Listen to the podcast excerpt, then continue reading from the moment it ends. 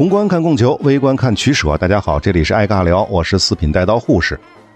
从今天开始呢，这个系列我们将聚焦北美大陆，一起来聊一聊美国独立的过程。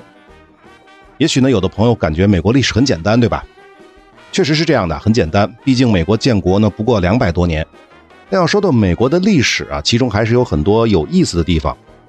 比如，人类是什么时候迁徙到美洲的？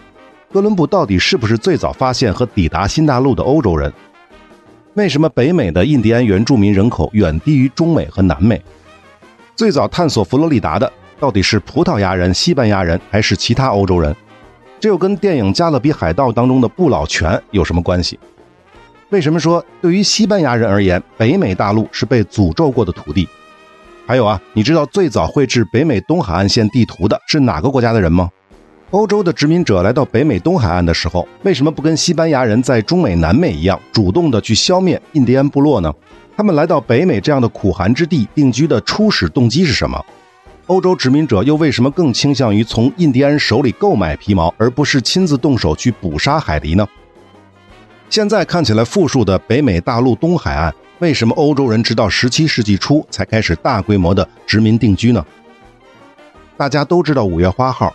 但你可能不知道的是，五月花号的殖民者建立的普利茅斯殖民地其实并不合法。还有，当年曾经帮助过五月花号殖民者的那些印第安部落，他们的下场又是怎样的？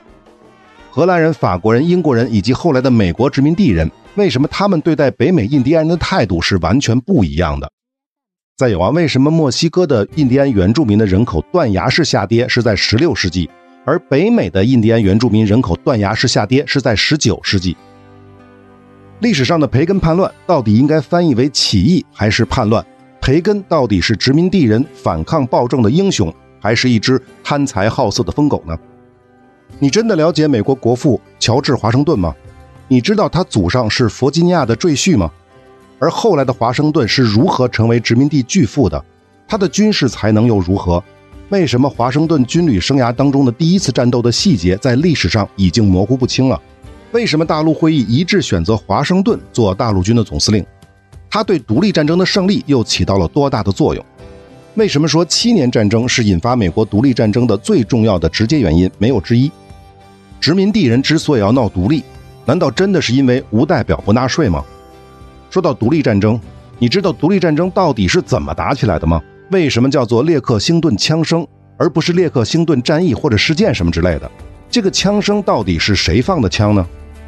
还有啊，独立之后，美国到底经历了怎样一段的历史？是什么原因促使美国从邦联转变为联邦？独立宣言当中的人人平等里面的人人到底指的又是谁？最后的问题，北美十三殖民地是如何一步步的发展为当时世界上最富经济活力和发展潜力的海外殖民地的？如果英国的资产阶级革命革命的足够彻底，那美国还有机会那么早实现独立吗？以及呢，如何去理解欧洲的君主专制制度和美国民主共和制度的异同？美国独立系列已录制完毕，共计二十九期，将在中东战争系列之后陆续更新，每周更新一期。如果您想提前收听，可以关注我的微信公众号“爱尬聊”，关注之后回复关键词“抢先听”即可。